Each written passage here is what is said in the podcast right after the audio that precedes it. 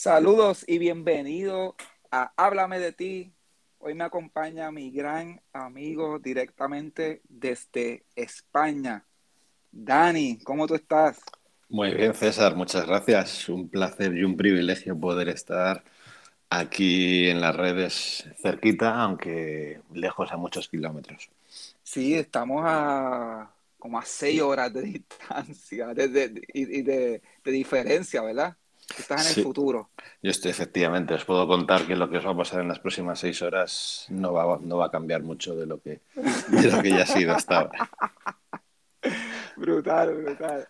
Oye, y, y, quiero dar un poquito de trasfondo. Dani es un queridísimo amigo. Yo lo, lo, quiero un montón, lo amo. Es tremenda persona que nos conocemos ya hace, hace un tiempito. Eh, y siempre que él viene a Puerto Rico compartimos muchísimo. Yo no he tenido la oportunidad de ir allá a España, ¿verdad? Pero estoy loco por darme ese viajecito y, y, pasarla bien allá con él. Pero él, él, se lo goza muchísimo cuando está acá en Puerto Rico. soy un, enamorado de la isla. Eh, sabes que mi mujer es, es, puertorriqueña, por eso nos conocemos por ella. Sí, eh, sí que era, era compañera del grupo Amigos Tuyo, de grupo del 96, clase del 96, creo que tenéis algún chat por ahí. Sí, eh, sí. Siempre estáis hablando de politiqueos y cosas varias.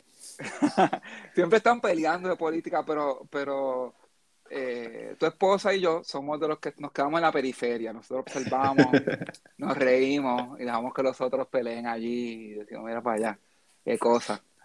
Eh, pero oye, hoy, quería hablar con Dani de, algo bien interesante y nosotros teníamos hablando hace, poco de esto mismo, de que hace año y medio nuestras vidas cambiaron, ¿verdad? La vida de todo el mundo, literalmente, cuando, y no, no, es, no es el refrán de todo el mundo, es literalmente todo el mundo, todo el planeta Tierra cambió, eh, porque en marzo 11 del 2020 eh, ¿verdad? La, la, Organización Mundial de Salud, aquí me voy como que bien serio, la Organización Mundial de Salud, el World Health Organization, declaró pandemia, el COVID-19.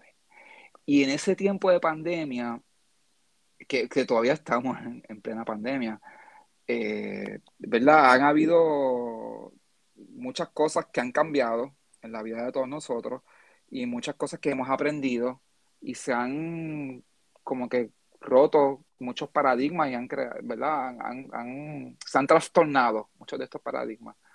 Y nosotros que, somos latinos, pero a la misma vez pues, venimos de, países distintos, aunque muy similares en unas cosas, eh, coincidimos en muchas de las cosas que estábamos hablando.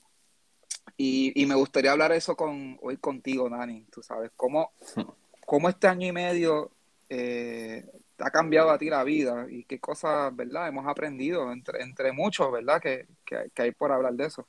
Sí.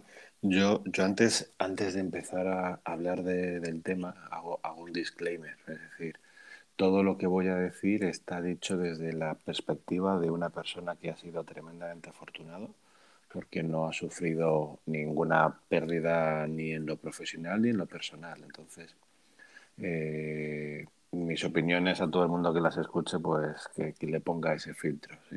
Sé que, que gente muy cercana que ha tenido, ha pasado momentos muy difíciles, pero, pero bueno, quiero, quiero poner ese disclaimer para ah, que todo, importante. El mundo, todo el mundo lo sepa.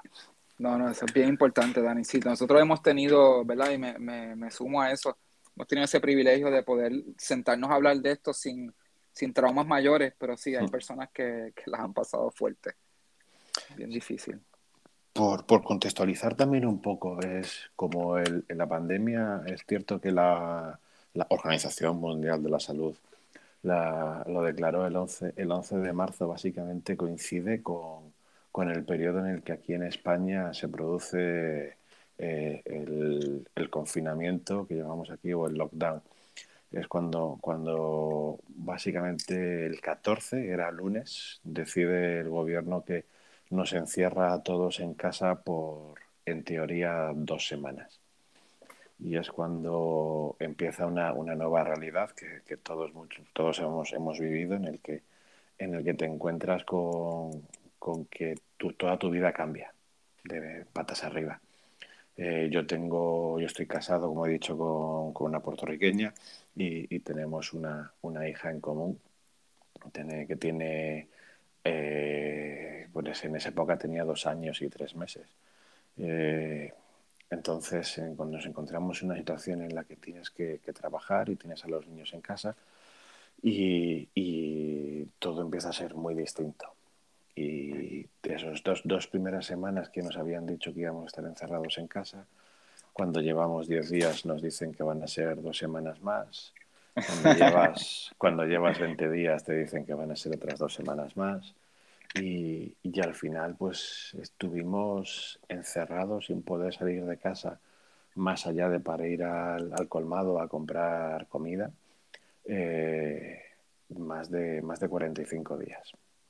Sí, wow. Y, acá, acá es muy similar. Yo creo que nosotros también empezó así, que era como, creo que fue como el 17 de marzo, si mal no recuerdo, y empezó así, como dos semanas, como que no, que dos semanitas, y, y uno como que, ah, no, pues vamos a ver qué pasa. Y, ajá. Pero uno, uno tenía, yo por lo menos tenía este como que este nudo en el estómago de que yo decía, yo creo que esto, esto está bien mal, tú sabes, porque la gente enviando videos de personas desplomándose en la calle, en la China, por lo menos, tú sabes, como que, y uno, wow, esto es peor de lo que están hablando.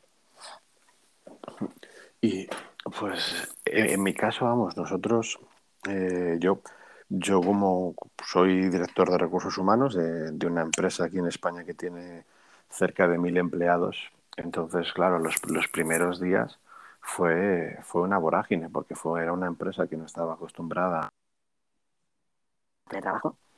Y, en tres días literales tuvimos que montar toda la infraestructura para poder teletrabajar. Y, llegó todo un periodo de, negociaciones con los comités de empresa, con los sindicatos, para negociar lo que eran los, los, lo que en España se llama alerte, que es una regulación de empleo temporal en el que la gente se queda en casa mm. sin trabajar. O sea que el primer, los primeros 15-20 días fueron, fueron de, de, absoluto caos a nivel de trabajo y, y a nivel de gestión de, de, la vida en casa con una niña de dos años que le dices, oye, papá y mamá tienen que trabajar, aunque estén aquí en casa y aunque tú no tengas cole, pero, pero no puedes estar, tienes, necesitamos poder trabajar. Oye, oye Dani, y, y ahorita tú y yo estábamos hablando, ¿verdad? Y, y me, me, es curioso porque antes de esto eh, hablamos, ¿verdad? Cómo era la vida antes y particularmente cómo era tu vida antes de la pandemia, tu rutina, ¿sabes? De tu, con, con, tu esposa, ¿verdad? Con, con Maritere, con tu nena. ¿Cómo, era esa rutina tuya? Yo, vamos, eh, yo por las mañanas me levantaba prontito, preparaba el, preparaba desayunos, eh, vestía a mi hija, la llevaba a la guardería, al cuido, y, me iba al trabajo. Eso yo dejaba a mi hija en la, guardería a las ocho y media de la mañana y yo volvía a casa a las siete y media, ocho de la tarde. Entonces al final tenía, tenía pues nada, diez minutos de juego con mi hija, eh, cena y baño y a la cama. Así que al final de, lunes a viernes, pues eh, dices, oye, ¿cuánto tiempo has pasado con tu hija? pues dices dos, dos horas y media de tiempo con, con tu hija.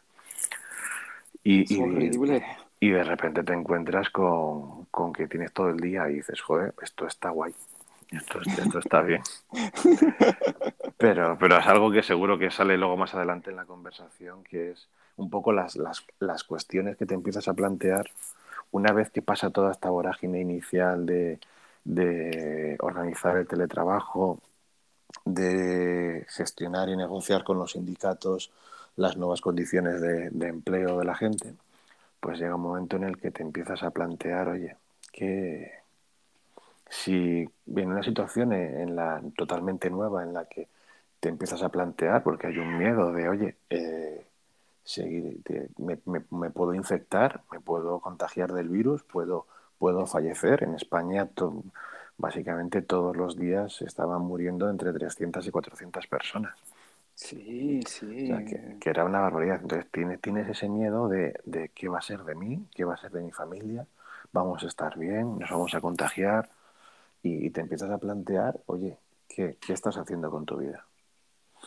Yo, cuando, cuando estás encerrado en, en casa, aquí en España es un poco diferente a, a lo que es en Puerto Rico. Vivimos en, vivimos en pisos de, de, de, de condominios, no, no hay mucha vivienda con jardín y unifamiliar, sino que aquí estás metido en una casa pues que, pues que algunos son más grandes y otras son más pequeñas, pero, pero estás encerrado en un espacio, en un espacio muy limitado.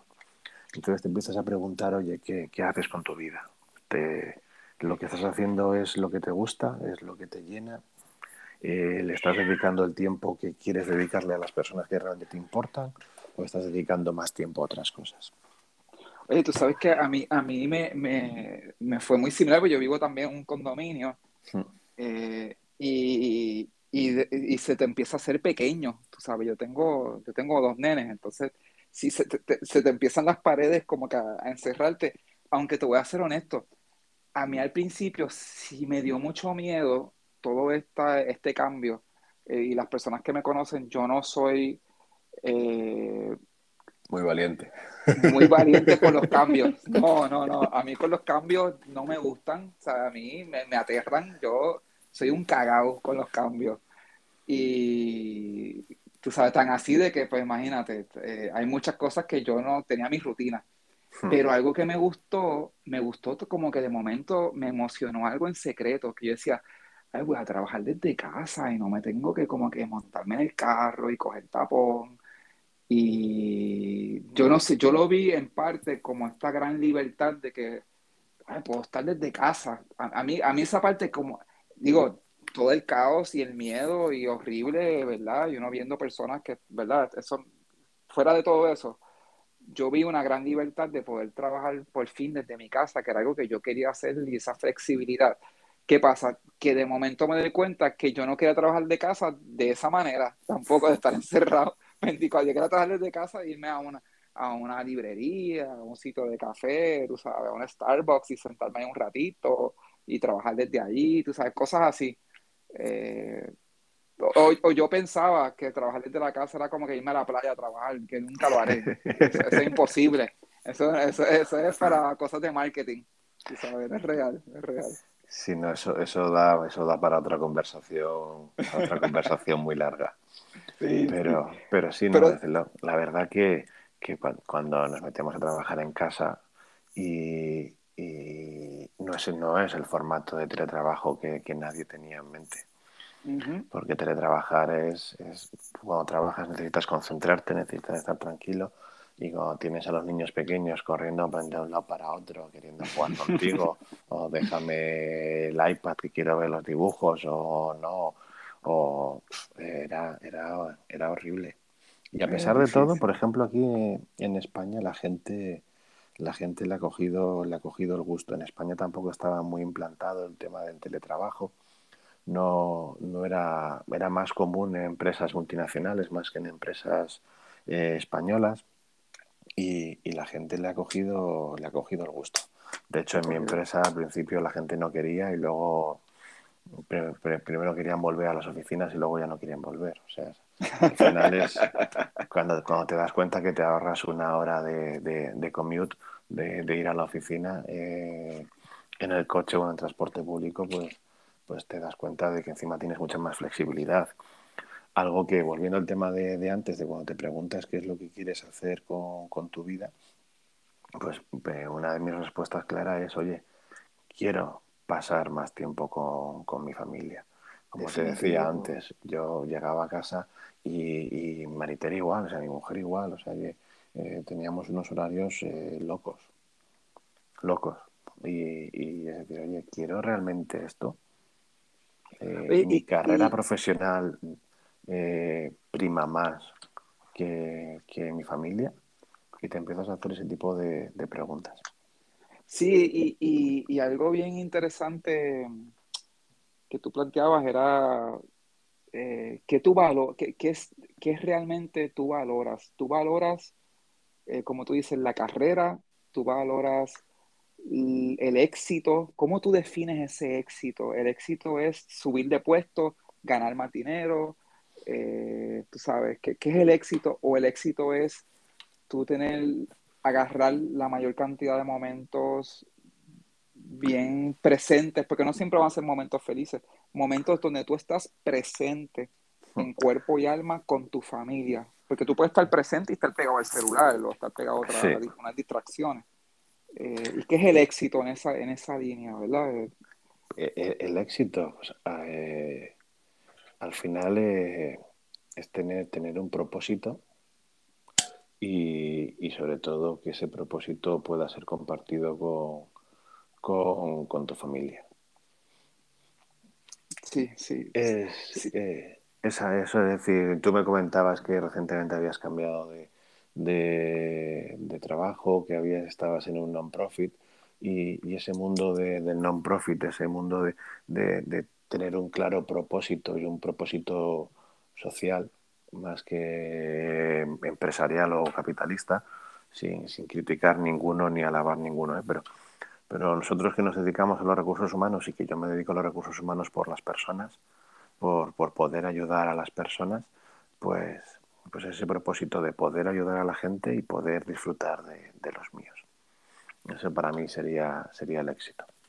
Y ese, y ese, fíjate, ese es bien bonito porque uno lo agarra, yo ¿verdad? considero yo que uno lo agarra con, con la madurez y con el tiempo tú sabes, es una combinación de cosas que yo, por, por lo menos yo no, lo, yo no lo veía cuando era más joven, tú sabes, yo veía mi carrera eh, a 100 millas por hora y yo quiero para tal, cuando cumpla tantos años o cuando lleve tanto tiempo en la empresa, yo quiero tener este puesto, yo quiero tener este logro, yo quiero hacer tal cosa.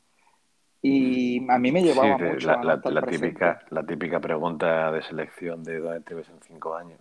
Exacto. ¿Dónde te ves en cinco años? Y yo, pues yo corrí, yo voy a ser tu jefe, al que me está entrevistando, yo voy a ser el jefe tuyo en cinco años.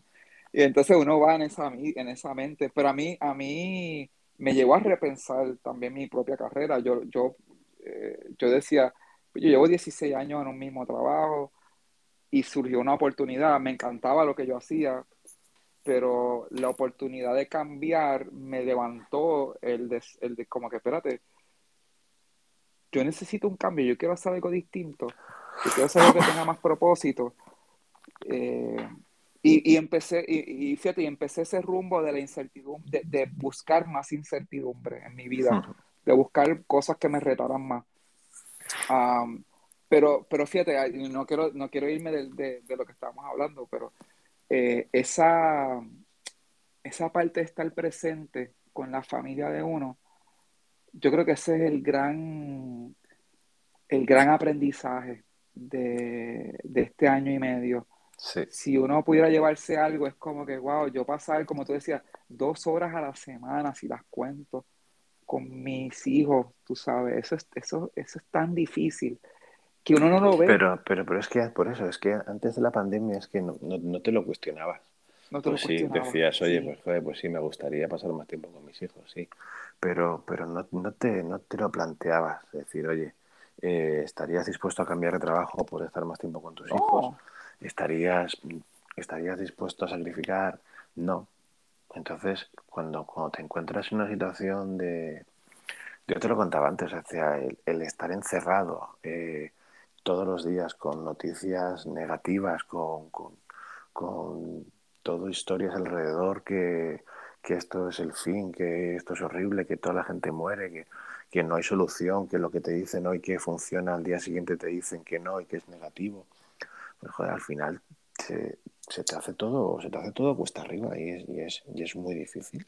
Y te paras a pensar y dices, ¿qué quiero? Pues dices, oye, quiero, quiero obviamente, quiero sentirme realizado en el trabajo, pero quiero, quiero ser capaz de, de poder gestionar y, tener una tener no una vida profesional o una vida personal, sino quiero quiero tener un todo. Y, y eso te lleva a pensar y decir, oye, desde recursos humanos, nosotros que, que, que somos un poco los, las personas que, que, definimos cuál es la cultura, cuál debe ser la, la política de, de, las compañías en, relación con las personas, lo que yo me he planteado de, oye, quiero tener una vida global o completa, no vidas profesionales o vidas personales, es que tienen que tenemos que hacer desde el punto de vista de las empresas para poder aportar eso a, a las personas. Y, en el momento en el que estamos, en el que todo el mundo habla de esa, de esa gran esa gran evasión o, esa gran rotación que ha habido de repente, sobre todo en Estados Unidos. Durante, Ha habido, no sé si eran 16 o 20 millones de personas que habían cambiado de trabajo, habían dejado el trabajo. en ese momento en el, que, en el que te das cuenta que no eres el único que piensas esto, sino que, hay mucha, que hay mucha más gente como tú, pues, pues el decir, oye, desde el punto de vista de empresa, ¿qué tenemos que hacer? ¿Qué tenemos que hacer para que, para que la gente realmente pueda pueda, pueda tener una vida.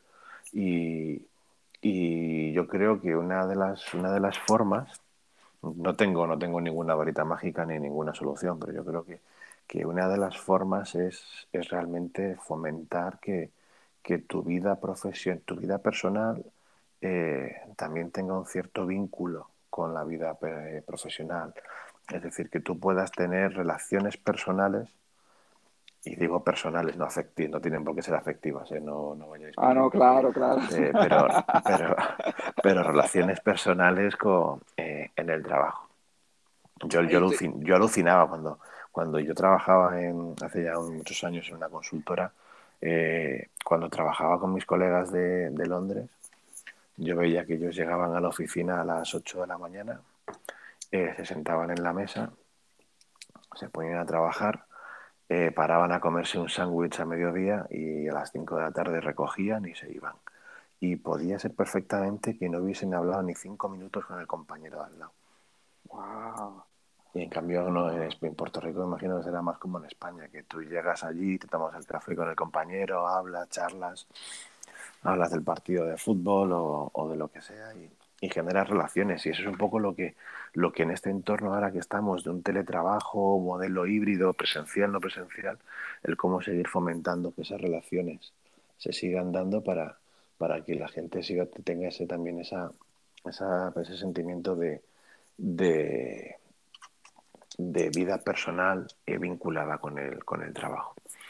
Oye, y quiero hacer eco de algo que tú mencionaste, que para mí tiene mucho valor, Dani, porque como, como mencionas, los dos somos profesionales de, este campo de recursos humanos y, y, yo estoy totalmente de acuerdo contigo, de uno tener una sola vida, tener, tener una vida, eh, porque uno habla tanto, la gente te habla tanto de, y, algo que no, tú y yo estábamos, ¿verdad? Eh, es que tuvimos una conversación, ¿verdad? Y nosotros hacemos hmm. referencia, es que tuvimos una conversación bien buena para calentar y venimos y traemos todo esto acá, pero no se, no se preocupen que estamos, todo lo que estamos hablando eh, eh, está, está ahí, o sea, no estamos aludiendo a algo que no, que no, que tienes que haber escuchado la otra conversación, esa era nosotros privada, pero, pero estamos acá. y, y pero sí, es, ese concepto, hablábamos tú y yo, como que el concepto de work-life balance es, genera una separación. Es que, ah, yo soy una persona en el trabajo y soy otra persona en mi vida. Pero no, yo soy la misma persona. No existe tal work-life balance porque yo no me corto, yo no me pico a la mitad y voy a trabajar y no tengo emociones y soy un ente inerte ahí, que estoy ahí produciendo como, ¿verdad? Estos compañeros de Londres que, que tú mencionas, que voy como una máquina y que es el, yo, yo soy un ser humano pleno y tengo mi vida completa. Y viene mucho, fíjate, me, recuerda de cuando uno estudia gerencia, yo no estudié gerencia, estudié psicología industrial y esto, pero en, el estudio de gerencia y de la productividad, tú tienes el Taylorismo, ¿verdad? De Frederick Taylor, que este otro, Henry Fayol, Henry Fayol, el fayolismo, que este ingeniero francés, donde te enseñan a la jerarquía, a la producción, al jefe, que tú tienes que seguir instrucciones, que tú tienes que producir tantas unidades, que tú tienes que eh, seguir órdenes y tú no puedes mirar para el lado. Y está en contra natura en nosotros que somos hispanos, tú sabes, para nosotros es tan diferente porque es como tú dices, nosotros acá pues hablamos del juego de baloncesto, que es lo que la fiebre en Puerto Rico ahora con el baloncesto nacional, o hablamos de política, ¿verdad? O hablamos de artistas o de cualquier cosa.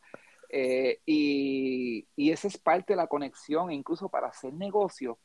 Si tú no conoces a la persona, es bien difícil tú hacer negocios con alguien. O sea, tú vas a ir a, yo salía a la calle con los vendedores de, de la empresa que yo trabajaba antes Y en esa dinámica de vender, tú tenías que empezar a, entablar una relación humana, que es como tú mencionas.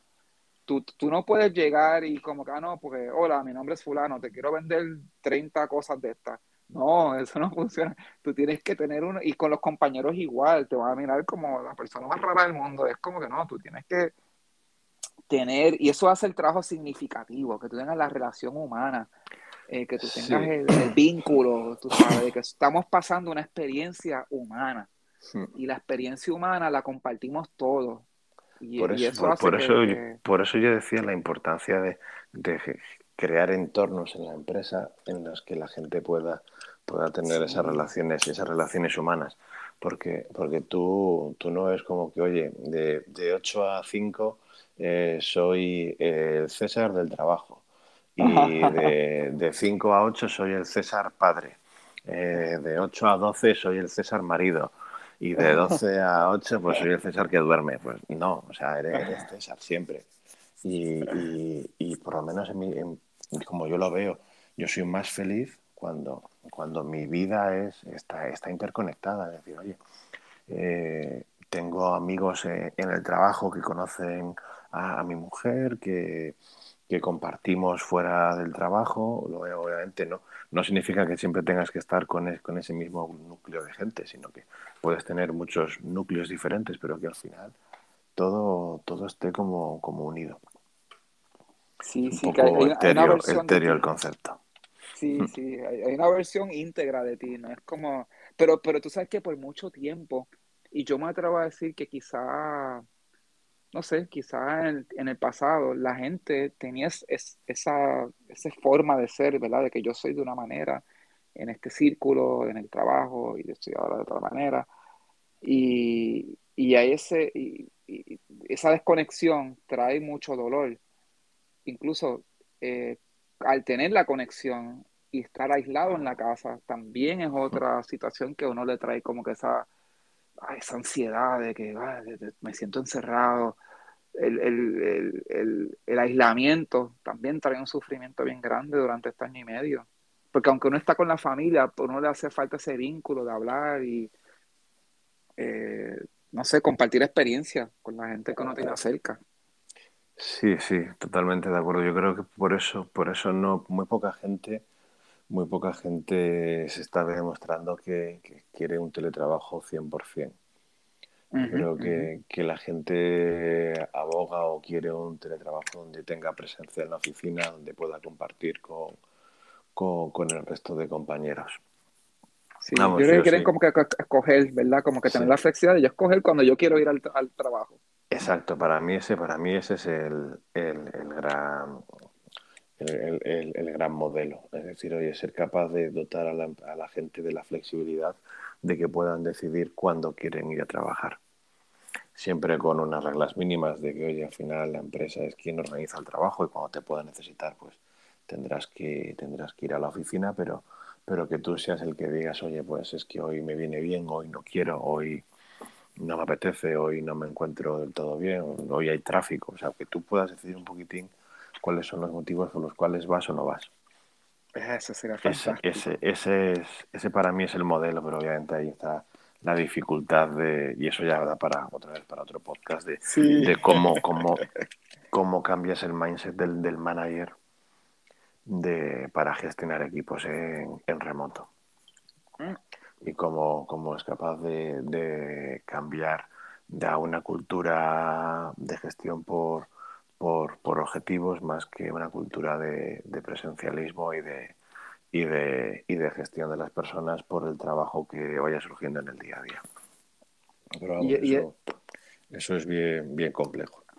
Sí, es una gran transformación porque yo me he encontrado que la mayoría de las personas quieren eso y cuando se los das,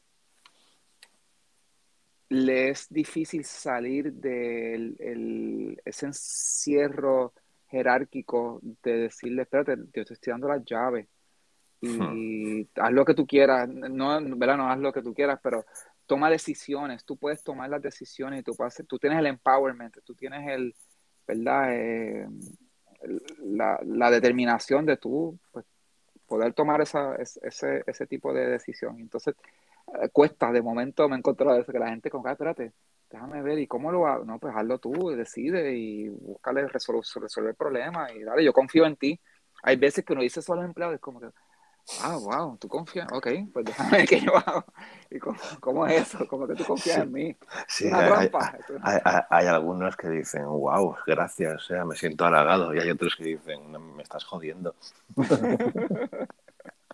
es, de, no me fastidies, que yo, yo no quiero tomar decisiones. No, para eso, para eso, es tu trabajo, no es el mío.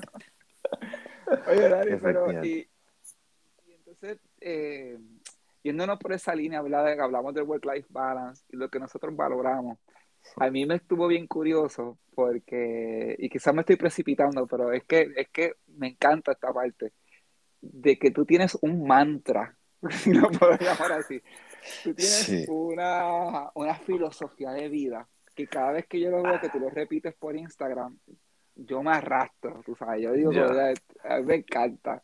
Ya, es, sí, es una filosofía, es una filosofía de vida, pero va, está muy relacionado con el, con el tema de, del trabajo y de, y de la gestión de, del tiempo.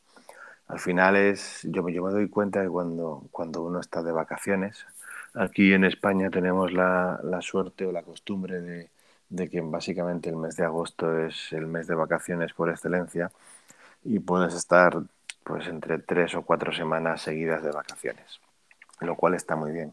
Y en ese momento te das cuenta cuando tienes la mente, la mente despejada que, que te puedes volver mucho más creativo y tienes tiempo para dedicártelo a, a ti, a tu familia, a, lo que quieras.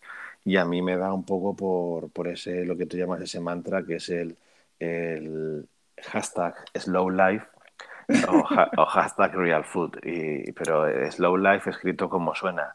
S-L-O-U y life L-A-I-F.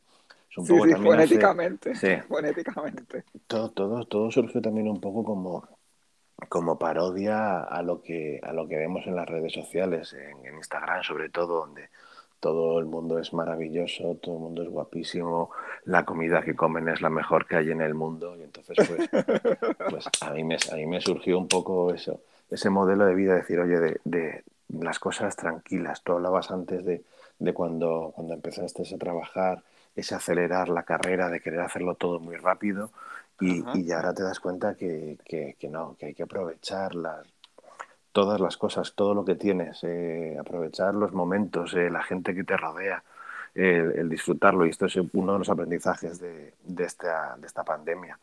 El, disfruta de los pequeños momentos, de las pequeñas cosas, de, de, los amigos, de, lo que, de la comida, de, todo, todo un poco. Y ahí surgió un poco, pues eso, entre la parodia de las redes sociales y, y, el querer aprovechar y disfrutar las cosas, las cosas buenas de la vida, pues ahí surgió el real food o, o slow life. Es un poco esa, esa parodia. Luego, si queréis, eh, yo os invito a que, a que me cotilleéis las redes sociales y, y veáis un poco las, las tonterías que, que pongo ahí. Pero vamos.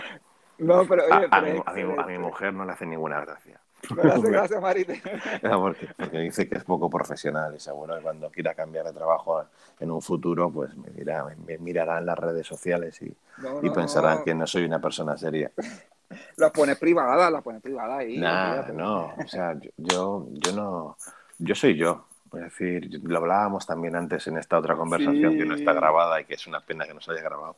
Pero, eh, pero al, al final, eh, y, va vinculado otra vez a, la parte de, del work-life balance, es decir, las personas somos, somos unas. Y, y el, el, hacer un fake de uno en el trabajo, o hacer un fake de uno en las amistades, o hacer un fake de uno en, en diferentes entornos, al final eso, eso chirría, eso se nota que algo no hay, que no hay algo ahí, algo falso. Y cuando uno es natural, pues le podrá gustar más o menos a la gente, pero, pero nota en esa autenticidad que yo creo que es, que es fundamental en la vida.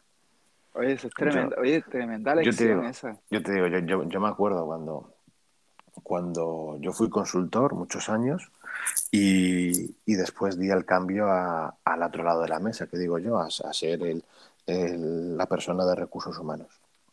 de ser un poco el que vendía consultoría de recursos humanos a, a ser el que, el que está en la empresa. Y, y llega un momento en el que, claro, eh, yo me encontré que hubo gente que me dijo, oye, aquí recuerda, tienes que ser una persona muy seria, tienes que marcar la distancia con la gente, tienes que, tienes, aquí hay una jerarquía y, y dices, joder, si es que eso, eso, eso no va conmigo, yo no soy así. Yo, Sí. yo no, yo no soy así. O sea, yo lo primero que hice fue apuntarme al equipo de fútbol. Y ya había, ya había algún comité, compañero del comité de dirección que me dice, eso no puedes hacerlo. Tú no puedes jugar al fútbol con la gente del trabajo. Y yo, pero es que eso soy yo. O sea, es que si no lo hago, la gente lo va a notar. O si, o si intento eh, estar todo el tiempo serio sin hacer una broma, es que, que no soy yo. La gente va a notar que, que ese no es la persona que, que tienen delante. Oye, Dani, y cuando tú te metes en ese equipo de fútbol, ¿qué, qué te, ¿cómo te miraban los empleados de, la empresa? Era como que, espérate, ¿y qué hace aquí el director de recursos humanos metido aquí eh, Pues fíjate, jugando a- con a- nosotros? Al, al final, el, el cómo te ven o cómo te miran depende de cómo te comportes tú.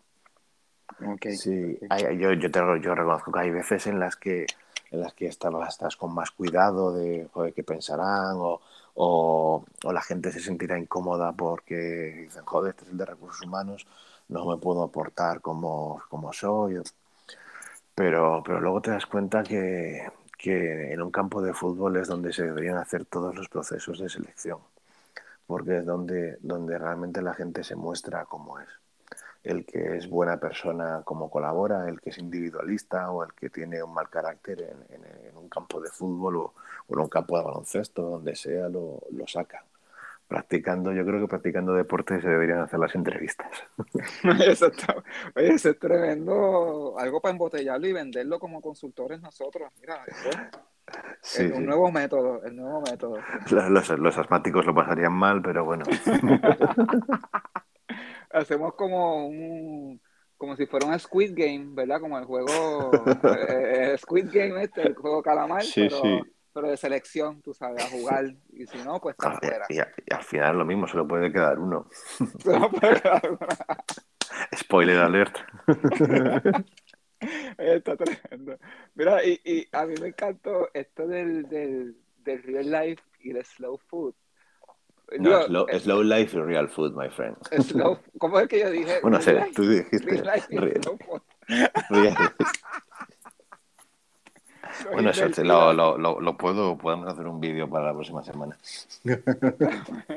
Porque, porque tú lo pones en un vacilón y mi- miren, mi gente, cuando lo busquen a Dani, vamos a verlo, él lo pone como un vacilón, pero te tripea porque la realidad es que él lo dice y, y tú te imaginas a la gente, porque en las redes sociales la gente pone, presume, la gente presume mucho y ponemos, y todos lo hacemos, en algún momento lo hemos hecho. Todos, O sea, todos, pones el plato de comida, si es como que, ah, no, no me jodas, este- este- esta persona todo el tiempo está comiendo eh, restaurantes caros, lo único que hace es comer restaurantes caros, y lo único que hace es vestir de punta en blanco. Embuste, eso es embuste, ustedes, eso es por las redes. Para mí, para mí uno de los mejores vídeos que, que tengo, y esto su- su- suena muy ego- ególatra decirlo uno, pero, pero era uno que en, en España hay una cosa que, un marisco que se come, que son los caracoles de mar.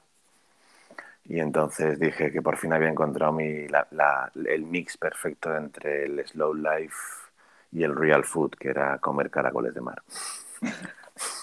¿Y cómo son los caracoles de mar? El caracol de mar es como que si tú te lo comes, eso es bien... No, o sea, Eh. no, no, es, es un caracol, es un caracol al final, es, un- es, es comida pero es lenta, es slow food. Ah, es slow food. Ah, como oye, el que yo dije. Efectivamente. Slow food, real life, real life. Pero, pero sí, o sea, Ah. al final el, el real life es, es aprovechar las- todo, es disfrutar todo. No sé, es demasiado filosófico tal vez, pero, No, pero, pero es eh, pero es eso, al final, no sé. Siempre las pequeñas cosas, muchas veces pasamos por alto mucho tiempo y, y yo me doy cuenta a veces que estoy con mi hija y estoy con el teléfono viendo, viendo Instagram y a veces me pregunto qué, qué narices, qué, qué coño hago. Que si tengo a mi hija que, que le da mil vueltas a Instagram. Sí que quiero, que quiero estar pendiente a mirar una pantallita. Y Oye, tú sabes que a mí me pasa, ahora que tú mencionas eso, algo que, me, que para mí es bien curioso. Yo hace tiempo que no voy a un concierto, ¿verdad? Después de todo esto de la pandemia, no era amante de los conciertos, me gustaba ciertos grupos, pues si venía uno de esos grupos que era bien raro que llegaran a Puerto Rico, pues iba a ese concierto. Pero el otro día estaba viendo un video en Instagram de un concierto y me y, algo que siempre yo critico, eh, criticón al fin, es que la persona que está grabándolo eh, muestra la toma de la, de la, tarima, ¿verdad? Y del público, y todo el mundo está grabando el concierto. Sí. Y yo digo, pero ¿hasta qué punto tú te disfrutas? Tú estás viendo el concierto donde tú estás ahí físicamente, lo estás viendo a través de la pantalla, porque tú tienes que mirar la pantalla para grabarlo. Entonces, ¿por qué tú no guardas el teléfono? Nadie va a ver ese video. Tú no vas a volver, tú no te pones a mirar videos de tus conciertos que tú has ido después. Tú sabes, tú déjame buscar este video, te coge espacio en el, en el cloud y tú... Estoy totalmente de acuerdo contigo, eh, pero, pero yo creo que mentiría si dices que no has grabado nunca en un concierto. Y yo creo que te hace, yo creo que lo grabas porque te, te hace feliz eh, grabarlo. Es lo que te dices, luego no lo vas a volver a ver en tu puñetera vida. y, me pregunto si es como para presumir, para que la gente sepa, estoy en el concierto de tal y tal. Sí, porque luego, luego, luego, subes el vídeo a Instagram o se lo envías a un amigo que sabes que le gustaría estar ahí. Sí, sí. Y, yo creo que te sientes mejor, te sientes más, más cool, más guay por, por, por hacer eso, aunque, luego no lo vuelvas a ver y, estés perdiendo realmente parte de, de, de la experiencia. a mí me pasaba, a mí antes me pasaba mucho con las fotos. Decía, yo no, no hago fotos porque prefiero, prefiero disfrutar el momento, pero, pero hay veces que dices, joder, hay veces que mola tener las fotos, los recuerdos, eh, poder volver a volver a visitar esos, esos tiempos con, con, las fotos o con los vídeos a veces, a veces está, está, está muy bien. Sí, con la familia, fíjate, hay que sacarle fotos, a los, especialmente a los niños, porque ellos cambian tanto. Yo me hay, hay veces que yo paso horas muertas viendo fotos de mis nenes desde, desde bebé, recién saliendo del horno, literalmente recién sacado del horno, hasta ahora que ya están grandes y se creen, tú sabes, bueno, la grande tiene 14, así que se creen más grandes. Imagínate. ya lo siento. tú sabes, tú sabes cómo es eso, pero, pero sí, esa parte, esa parte es importante, uno puede disfrutarse las cosas pequeñas. Yo creo que eh, no lo has dicho de mejor manera, tú sabes, disfrutarse los momentos pequeños, de eso trata la vida.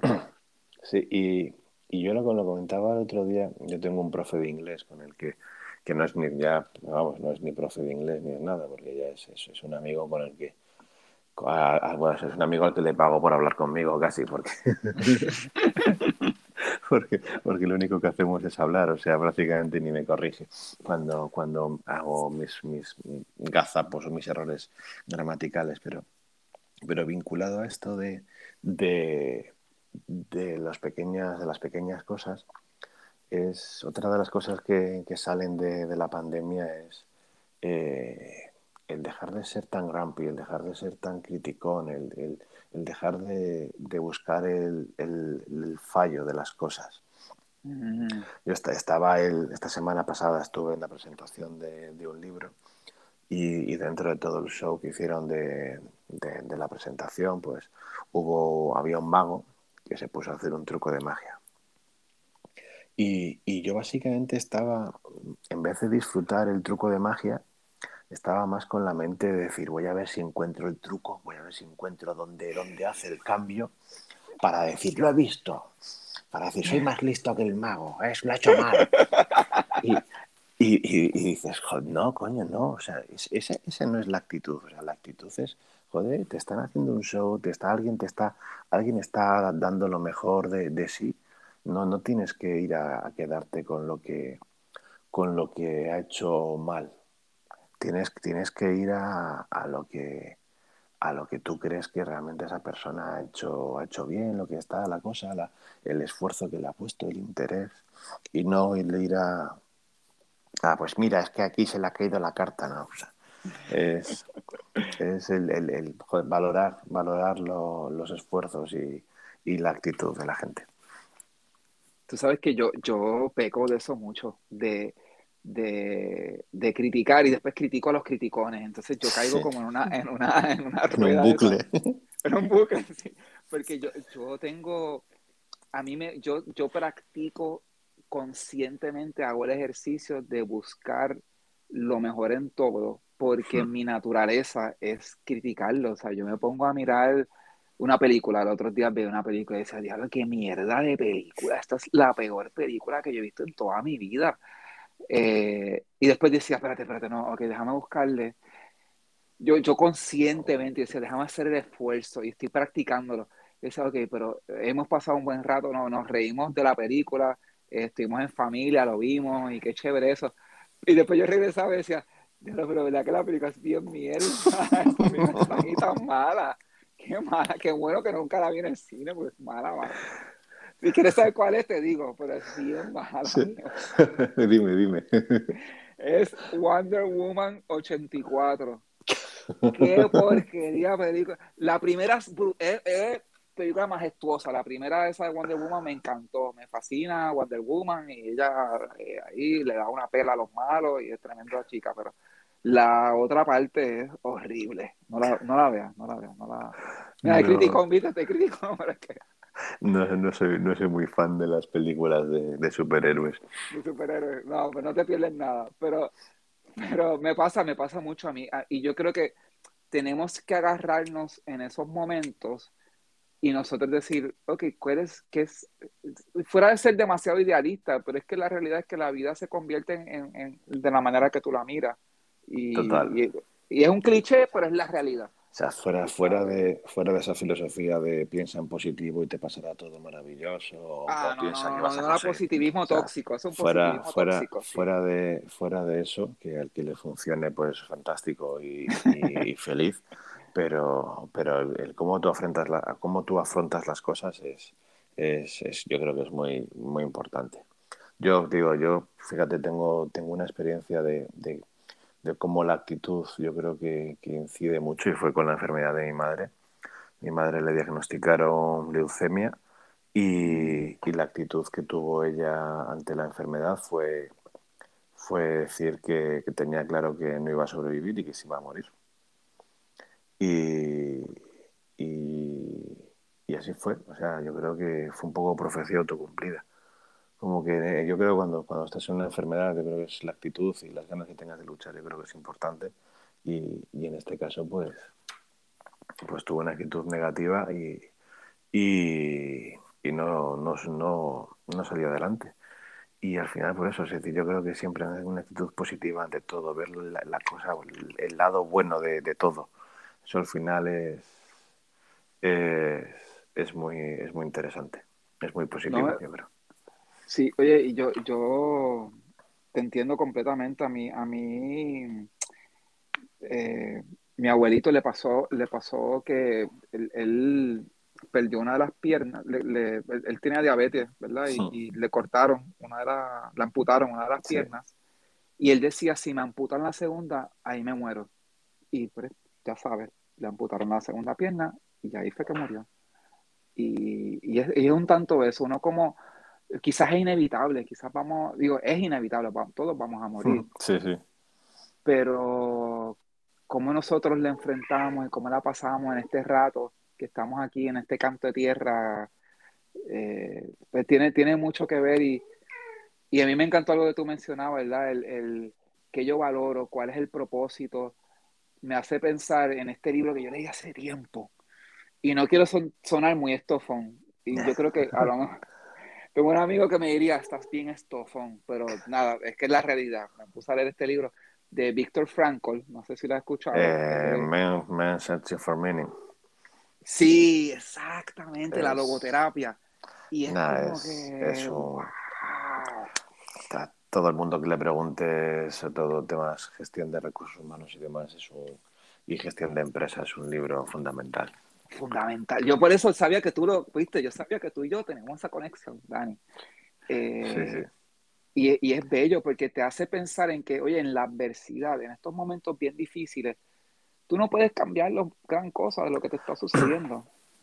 Pero, tú, pero ¿cómo lo afrontas? ¿Cómo tu actitud. Sí. Eh, esa es la diferencia grande.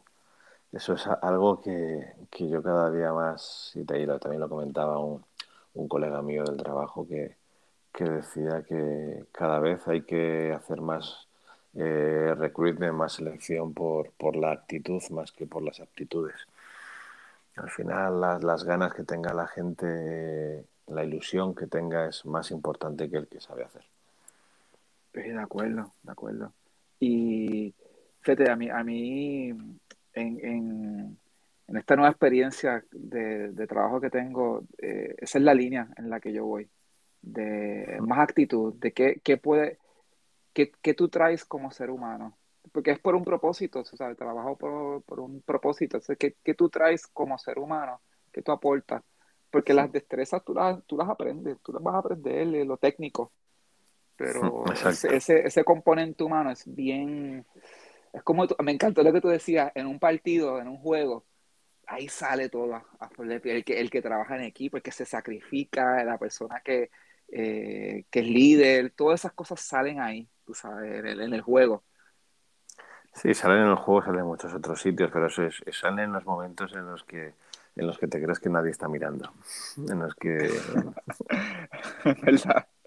Por, por, eso, por, eso la, por eso volvemos a lo de antes, la importancia de la autenticidad, a ser, a ser el mismo en todos los entornos y en todos los contextos en los que estás. Sí, sí, sí, de momento, eh, cuando tú no eres honesto, ¿verdad? O no eres sincero, y tú bajas la guardia, porque va a pasar, tú vas a bajar la guardia, o sea, la vas a bajar, ahí la gente va a decir, espérate, aquí algo como que no cuadra. Y esa incongruencia te, va a matar eh, profesionalmente y personalmente, versus si dicen, ah, no, es que Dani es un vacilón donde quiera que él esté. Eh, y, es, y es una persona que te trae la sonrisa, tú sabes, cuando sea que tú estés. Eso es grande. Sí, sí, de hecho, vamos, yo me estoy, estoy leyendo un librito, un libro ahora de, de, de una persona que habla sobre la importancia de, del humor en las empresas y cómo cómo, cómo ayuda a generar una, una, cultura positiva dentro de las compañías el que, el que pueda haber humor. Es decir, no es el, entendiendo el humor como no como el estar haciendo bromas continuamente, pero sino el, que haya un entorno distendido donde se pueda conversar, donde se puedan hacer gracias, donde no esté mal visto el, la falta continua de seriedad y, es interesante. Oye, y te pregunto, Dani, en, en... Benito, y ya, y, ya, y ya mismo estamos cerrando, porque allá, mi gente, Dani está casi a medianoche por allá, así que... Bueno, pero aquí en España cenamos muy tarde y nos acostamos muy tarde, somos gente... Ah, pues perfecto. Tú sabes que, te, y te pregunto, eh, en España ha pasado, han tenido este problema de la gran, el, el, el Great Resignation, donde la gente se está yendo a los trabajos, o es algo puro americano? Eh, el mercado está, se está moviendo mucho, es decir, eh, no, no, llega, no llega a los niveles de, Estados Unidos, pero porque en España tenemos un, una tasa de desempleo de, creo que está en torno al 15% ahora. Mm, es decir, todavía hay, hay, mucho desempleo, pero sí que hay muchas posiciones y muchas, eh, muchos puestos de trabajo donde la gente está rotando está habiendo mucha, mucho cambio. Es decir, oye, pues yo estaba en la empresa A, me voy a la empresa B, el que estaba en la empresa C se va a la empresa A, el de la empresa B se va a la empresa C.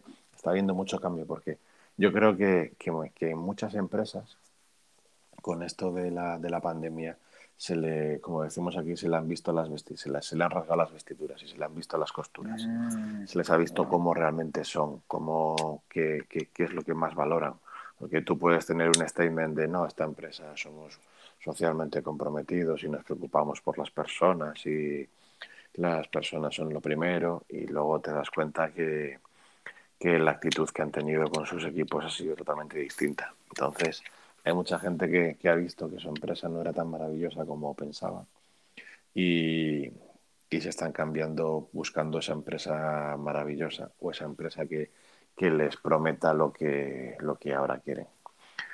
Y, y mientras que, y lo discutía con un amigo, decía, oye, hay muchas empresas que están prometiendo cosas que luego no van a poder cumplir y que la gente al final se va a terminar yendo. Y, y enlazando nuevamente con lo de la honestidad, al final, tanto como trabajador como como en empresa, tienes que ser honesto con lo que estás dispuesto a dar, porque si no, al final eh, vas a perder el tiempo, tanto la empresa como, como el trabajador. Sí, oye, fíjate, es honestidad. Honestidad, honestidad. Y es interesante porque el, ese movimiento de, gente trae, trae, ¿verdad? Esa inestabilidad a las empresas porque de momento dicen, espérate, eh, la gente no se va a quedar aquí toda la vida. Yo creo que ya, ya eso venía desde hace un tiempo, ¿verdad? De que la gente no se queda toda la vida trabajando en el mismo lugar. Y esto eh, ha hecho que el mundo se haga más pequeño. Entonces tú puedes trabajar, eh, eh, por lo menos en Puerto Rico se está viendo mucho, de personas que trabajan desde Puerto Rico en Estados Unidos remotamente y viceversa. Entonces el mundo se empieza a hacer un poquito más, más reducido de esa forma, tú sabes. Y, hay más opciones para la gente. Entonces la gente, las compañías se tienen que poner para su número. Sí, no, yo, yo de hecho lo, lo, una de las críticas que, hacía que, que, hago respecto a la política en España es que eh, España siendo un destino maravilloso de teletrabajo, sobre todo si lo comparas con muchos de los países europeos, es decir, tenemos un clima muy, muy bueno, tenemos eh, playas maravillosas, tenemos montañas maravillosas, tenemos, yo creo que es un país eh, maravilloso para vivir, eh, tenemos, tendríamos que hacer mucho más por atraer a, a, esas personas eh, que pueden trabajar en remoto en cualquier parte del mundo eh, para fomentar y desarrollar la, la, economía del país. Si tú al final permites que la gente que venga de Silicon Valley, que se quiera venir a trabajar a España, pueda venir a trabajar a España con unos beneficios fiscales y con con políticas que lo incentiven, pues al final esa persona que trabaja en la empresa X en Silicon Valley, pues ¿quién te dice que dentro de X tiempo no te decide montar una empresa en España y al final generar valor? Al final es la importancia de poder captar talento y yo creo que Puerto Rico puede tener una oportunidad igual. Es decir, oye, ¿quién no quiere, quién, quién no preferiría estar viviendo en el Caribe en vez de viviendo en, en Nevada? O en, en, Idaho. en Idaho. Frío y cosas. Aquí, aquí, lo único que hay que tener, eh, hay que estar un poquito dispuesto a vivir tipo Survivor, tú sabes, porque de momento aquí hay huracanes, están los terremotos, eh, de momento te quedas sin luz, Dani, tú sabes. Esto es sí, sí, tengo, tengo. Es como un Jumanji. Algo, algo, algo, algo visto en redes sociales de Luma y esas cosas. Sí, sí, sí, es un Jumanji. Deja que Dani viene para acá en Navidad, así que tenemos que, hacer un rumbón. Para que, y Dios quiera que haya luz. Tú sabes, cuando tú vengas para acá. Sí. Eso, eso, lo espero porque, porque vamos, por mucho que, todos me decís que en Navidades hace, no hace calor en Puerto Rico. No hace calor, eso es verdad, no hace calor. No, hace muchísimo calor, querrás decir. Bueno, para ti quizás hace calor, pero acá para nosotros es como que está bueno con, con abrigo y todo, con jaquecito, con jaque, la gente, tú como, ¿qué es esto? Tú nos mirarás como loco, y hace esta gente con un abrigo por ahí.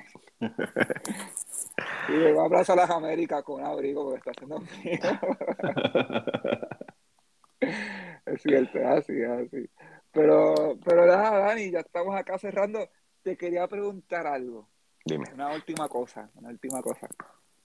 Eh, ¿Cuál es el consejo que tú le darías a alguien para realmente vivir el slow life?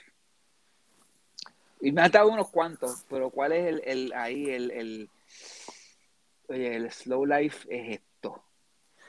Yo creo que el slow life al final es, es disfrutar de cada cosa que hagas y estando presente.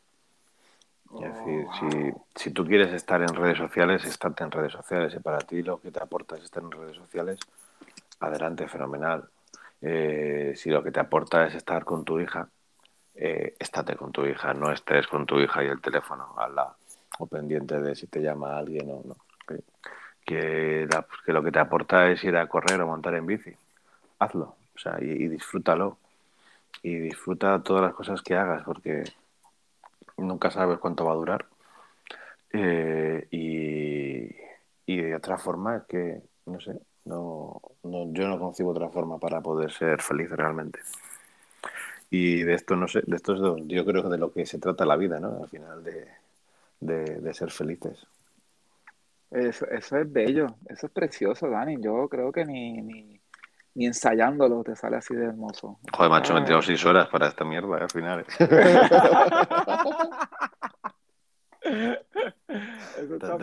totalmente de broma. sí, sí. Pero es, aceptación plena. Sí. yo lo veo así. Es disfrutar y aceptar donde, donde tú estás. Yo, yo puse los otros días un post en el Instagram del podcast, ¿verdad? De Háblame de ti, PR, que se llama Amor Fati.